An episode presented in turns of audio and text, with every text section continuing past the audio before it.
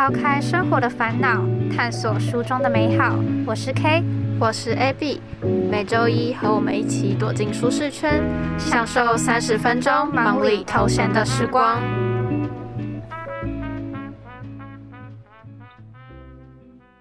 欢迎来到舒适圈，我是主持人 K，我是主持人 AB。今天呢，要继续来跟大家分享 AD 的，或许旅行是该留些遗憾。那上次有说到他去美国留学的经验嘛，接着要来说他的下一段旅程是离人的第二家乡苏州。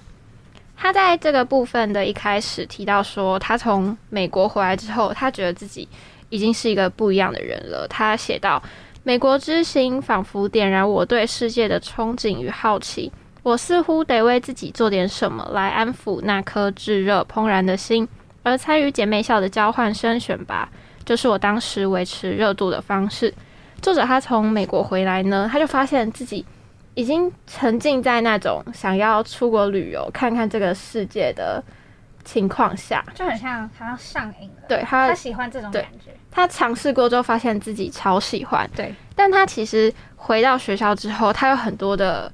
课业啊，社团活动都还是要继续进行，而且我们上次有说到他在迪士尼的东西被偷了，对对，所以他还要继续的打工，他攻读人生还在继续。可是这种炙热的心，就还是让他狠下心去参加了姐妹校的选拔。那当然，他也很顺利的呢，就是去了这个交换。那他的很多学长姐都选择去西安啊那些。比较有名的大学去，但他就选了苏州这个地方。嗯，至于他在苏州的一些经历呢，大家可以去书里看看。反正就是他有经历过很多很特别的事情，而且苏州就是一个很漂亮的地方。他到了那边，他有一种哦，原来就是，嗯，跟他想象是很很不一样。他是很不一样吗？就是有种哦，原来这就是苏州的感觉。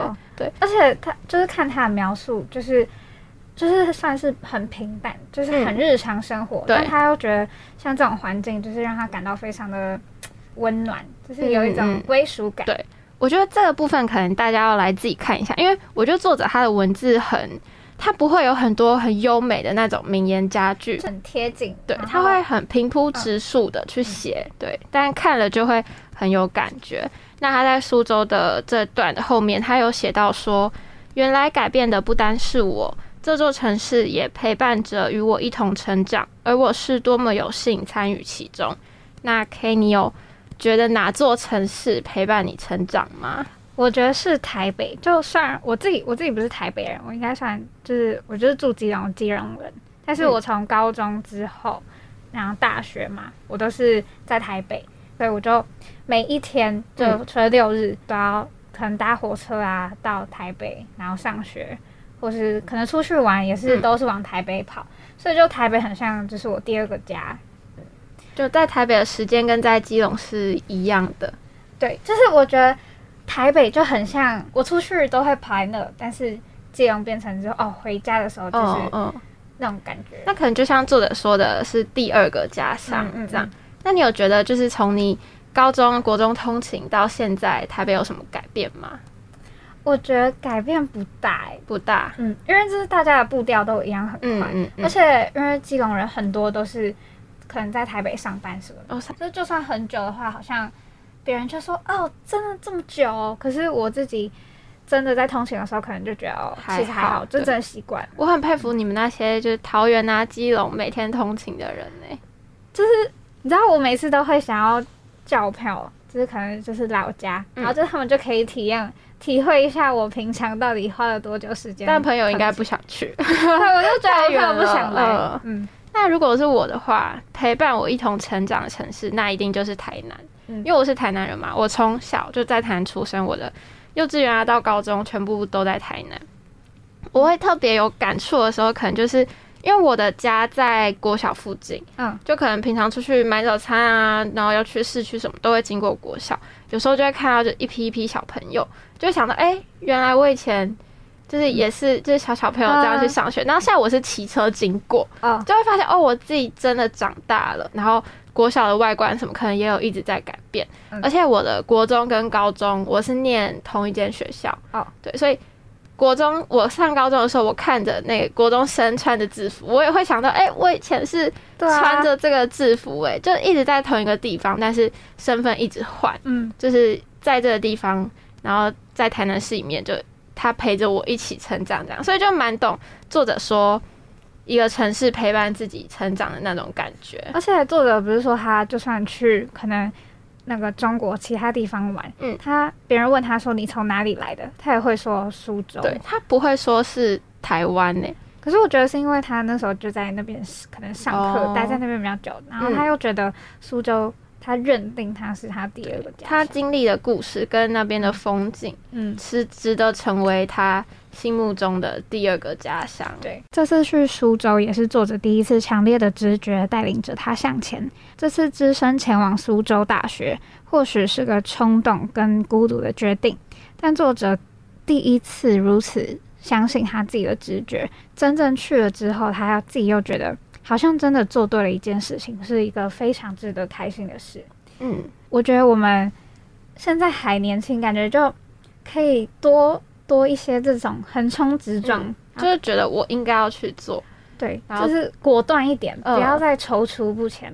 而且看到作者他说，他在做完这件事情之后，他觉得自己有做对了一件事情，对。这种感觉，不知道我看了很兴奋呢、就是很有成就感嗯，对，就也会希望自己现在努力做的事情，嗯。最后发现，哎、我做这个，我这个冲动是是。很值得对的，，就没有后悔。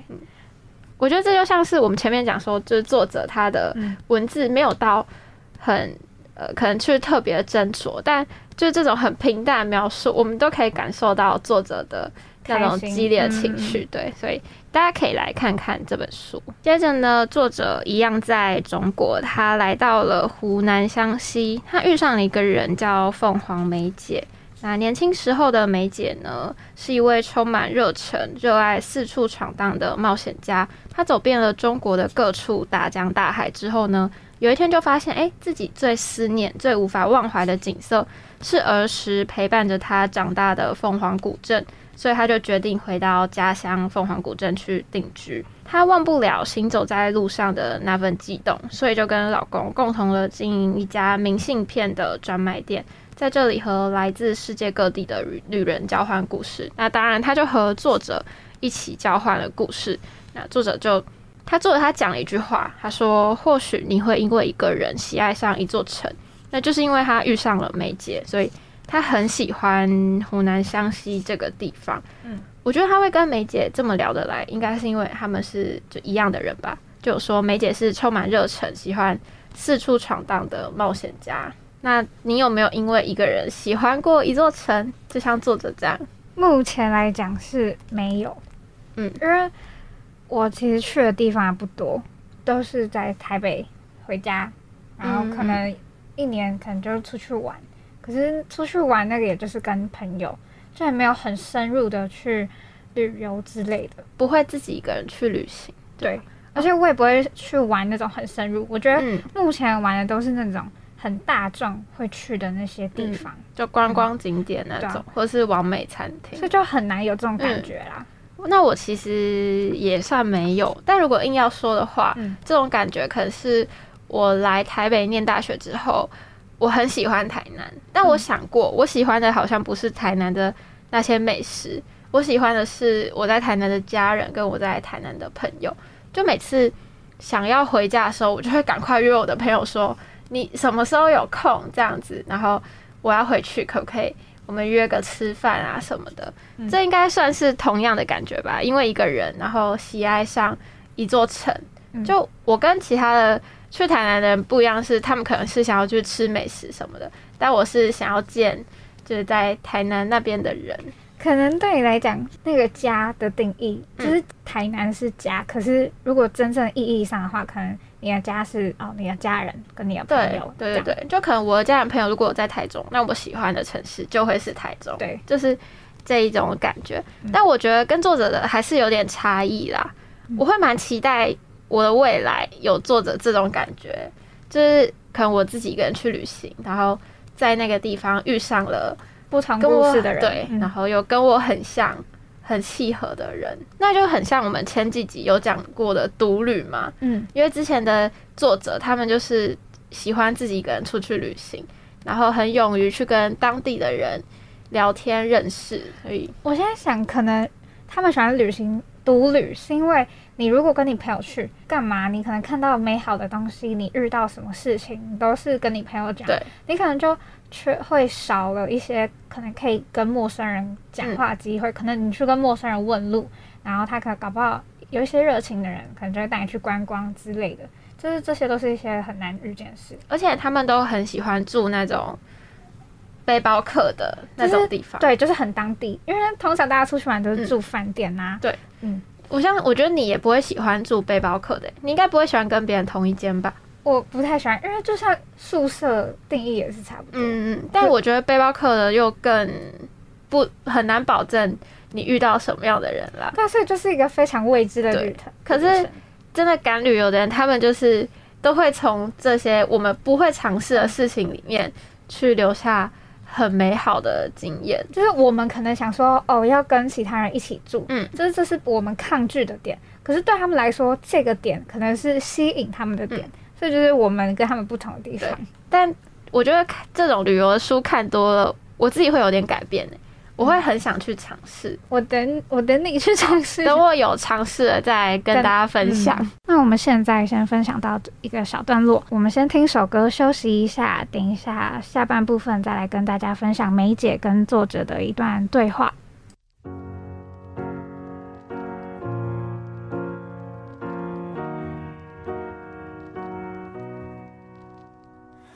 Hey, take it to the next level, baby? Do you dare? Don't be scared. Cause if you can say the words, I don't know why I should care. Cause here I am, I'm giving all I can, but all you ever do is mess it up. Yeah, I'm right here. I'm trying to make it clear that getting half of you just ain't enough. I'm not gonna wait until you're done pretending you don't need anyone. I'm standing naked. I'm standing naked. I'm not gonna try till you decide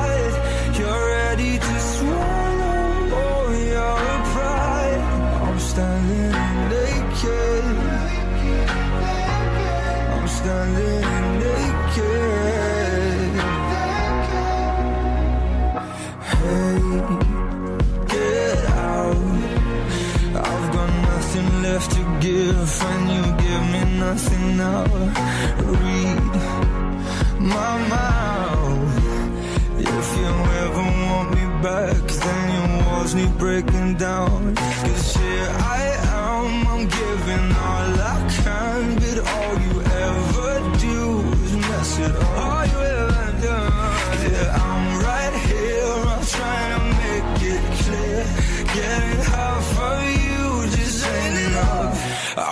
Gonna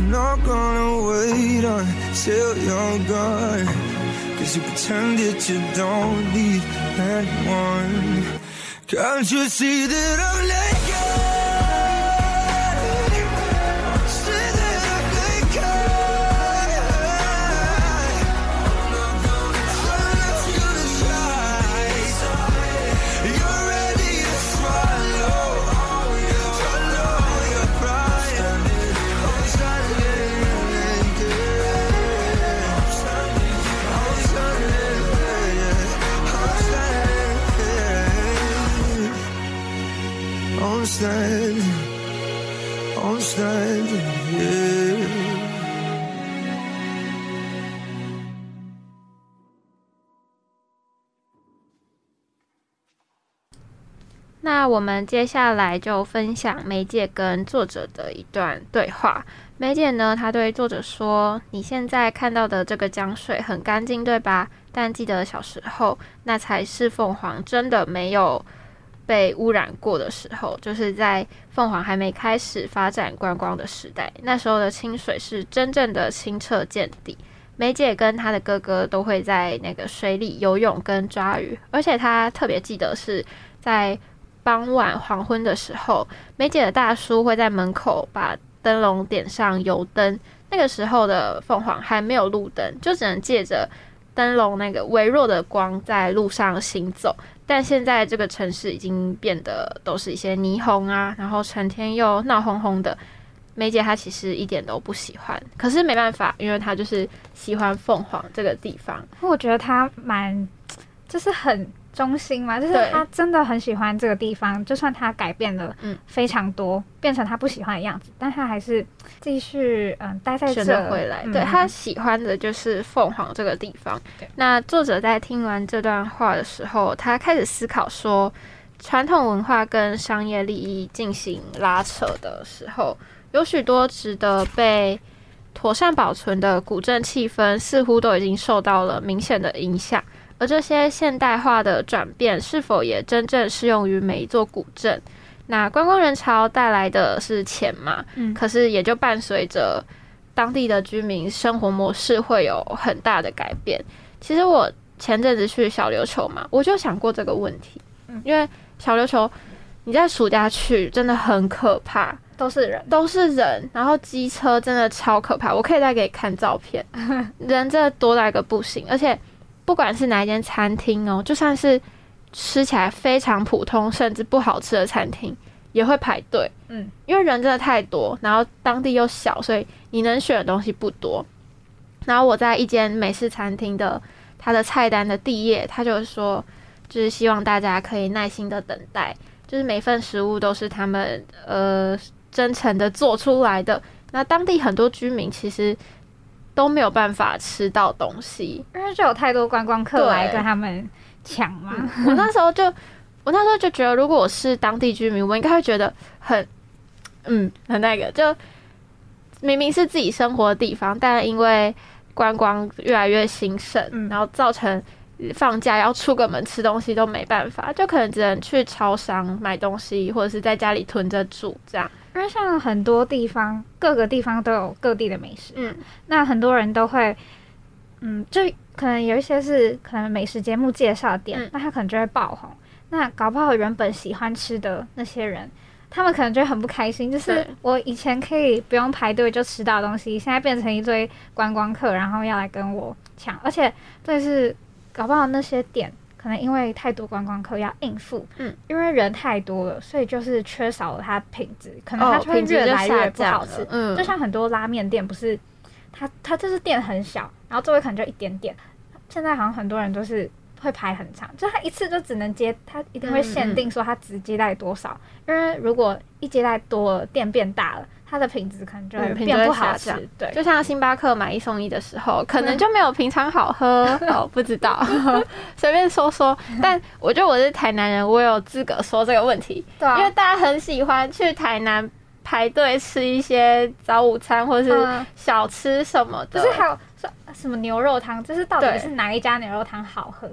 哎，我听说的阿糖好像很好喝，是假？但其实我因为我不能吃牛，所以我不知道，都是听说的。我听过好多间，可是我觉得台南人一定自己心里还有一间，就死都不讲出来，因为讲了就要排，就是要排队啊。所以他们就是就是想要藏着，不想让别人知道。我有很喜欢的一间早午餐，叫小北家。嗯，他从我高一的时候吧，我就开始会去吃。他其实从那时候就排队。应该会排个半个小时到一个小时这样，但现在呢，这样要我上一次去哦，我排了两个小时，超久。它现在已经是可能 IG 你随便搜台南早餐，它会出现在很上面的那一种，因为太多美食部落客去推荐。它是真的很好吃啊，可以嗯推荐大家去。在台南的中西区，它叫小北家灶咖，然后它也是有民宿，然后民宿的话，它就会包他们店的餐，嗯对。它的有一个鸡腿的早午餐很好吃，然后柳丁红茶很好喝，是不是偏题了？还有芝麻鲜奶开始。开始变美食好，对，好，不好意思，但就是对刚刚讲到的问题是观光嘛，跟当地的居民。对，就我在小琉球的时候，就是蛮好奇这件事，就是当地的居民到底是一个什么样的心情？搞不好当地的居民也是希望可以带动观光，有钱赚啊，对啊，而且就是有这么漂亮的一块嗯土地，想要让更多的人来看看这块土地。可但是人多带来的也会是对污染，就可能大家下水都涂防晒，环境都会被污染啊，大家乱丢垃圾，很蛮多缺点，但还是有优点，就怎么看怎么取舍。但通常大家都是希望可以有发展多一点观光。就钱还是比较重要嘛。像我那时候去小琉球，人就是多到一个不行嘛。我们想在海边拍照，背景全部都是人，好恐怖、哦对，超可怕。然后很多浮潜的人，因为他们就是浮潜，你会在蛮岸边的嘛，对啊，那你就看到一堆人就在很浅的地方，都是人头对，都是在海头上，而且是一坨，哦可能那一坨就是有三十几个人头这样子。但是如果我自己旅游，我不会想要去那种很多地方，像你们台南不是有海边，嗯，有日光岛，跟另外一个是关西平台，对，安平，对。然后那时候日光岛好像人都蛮多的，嗯所以那时候我去的时候，我也是跟我朋友想说，就是不要去人那么多的地方，嗯因为我看很多人拍照，大家都是拍到一堆人，对，都是一堆人。我像我自己只去过一次，嗯，就是人真的很多。对。可是我觉得其实夕阳都差不多，嗯，这嗯其实对啊。然后我就跟我朋友去关系平台，人超少因为那个渔光岛嗯比较红，它对之前还有一些市集，哦对，所以变成那边人比较多。但关系平台的也很漂亮啊，对就夕阳都是一样的。嗯，但我觉得渔光岛的人还比不上那些离岛。你你知道我那时候去小琉球玩独木舟的时候，是下面有人在潜水，就是你的桨可能会打到下面的人头这种这种地步。嗯然后那时候还有人问教练说：“诶，会打到他吗？”然后教练就说：“有可能。”就而且我们还因为我们不太会滑，嗯就我们会乱飘啊哦什么的。然后就是我们会你你稍微离开你的地方，你可能就会跟其他的团撞在一起，就是多到这种地步因为。我觉得没办法，因为现在就是国内旅游，就哦，对没有办法出国，对啊，也不是没办法，就麻烦又贵。现在、说到国内旅游呢，作者他不只是去了美国，去了中国，世界各地，他也有国内旅游的分享，就是小琉球。他说小琉球是一口气的世界，他在小琉球学了自由潜水，你知道自由潜水吧？最近也是蛮行对，的啊，很行，很多网美都会去。嗯那作者他有分享他的经验，大家可以来看。他他说自由潜水需要的是那种克服心理的恐惧，因为自由潜水不是会潜到很深，嗯而且你没，有那个嗯。背氧气筒。而且不能在水里面也不能讲话，对啊，就是你如果怎么了，感觉嗯很无助。嗯。对，作者他就是有写到自己克服的过程，但他这一篇里面呢，最让我呃印象深刻的一句话是：如果当生活趋于平淡、规律的日常反而无法产出扣人心弦、引发共鸣的创世巨作，我确实觉得自己的生活很平淡。你有觉得你的生活很平淡吗？有啊，之后会很无力吗？就想说，我好像每一天都在重复做一样的事情，没什么目标的对，然后又没有发生一些很新奇的事情，嗯就有点太普通了。然后就有点 emo。我是会啦，因为我室友是观光系的，然后前阵子他在做，就是期末的时候，他在做一份报告，是要帮一个要做一个方案，帮一个无趣的人找到兴趣这样。嗯，然后他就来问我，然后他他也觉得你无趣，是 没有，他没有觉得我无趣，他是跟我讨论，但讨论到最后发现，哦，我就是需要那个方案的人，哦因为我发现我生活好像就是打工、嗯。念书、社团，对啊，就没了。而且这些事情好像虽然我都有认真的去做，可是好像没有哪一件事情是我能说哦，它是我的兴趣，就是我很热爱，好像没有。然后我觉得，就像我平常出门，在出门的前前一刻，我想说，还是今天就不要出门啦，好懒。所以我觉得我需要是别人推我一把，嗯或是逼我要出门，因为我可能出门前就在那边想说哦，还是不要出门，好懒哦。结果，但我出门之后，可能就会庆幸说，哦，我有出门，对，幸好我今天有出门，嗯今天很开心啊，今天遇到了一些很多有趣的事情，这样。我也会这样哎、就有时候我也很后悔，我为什么要跟他约？我怎么约那么早？对对对对对我难得放假的时候不睡觉，但去了之后就哦还好，就是嗯跟朋友一起玩，真的比你待在家里家里好好玩，对。但那种懒惰有时候还是没有办法克服。我觉得像我们这种太过于平淡，就是生活嗯太平淡的人，就是需要别人推一下。有需要有些突破，对但作者他可能本来也是这样啊，嗯所以他也说，就是生活去平淡嘛。嗯，但因为他去了美国之后，他就热爱上旅行，完全写出了嗯这样的书。嗯，那我们今天的分享呢，就先到这边。但因为作者他后面真的还有太多太多的章节，他去过的很多个地方，太多地方，而且他前面讲的这些，我就觉得真的非常有趣。就是我们在讨论说要讲哪一个章节的时候，哎、我们就哎、这个也想要，那个也想要，嗯对，那我们就下礼拜同一个时间再见喽，拜拜 I'm crying, but I'm not sorry. It's over, but I just had the time of my life. It's funny, I don't feel lonely. Was it a night? Maybe another year. I'm happy I'm not psychotic. I'm right here, our song just made me fall back in time. I'm older, but still neurotic. Was it the wine? Maybe the old lang syne. Cause I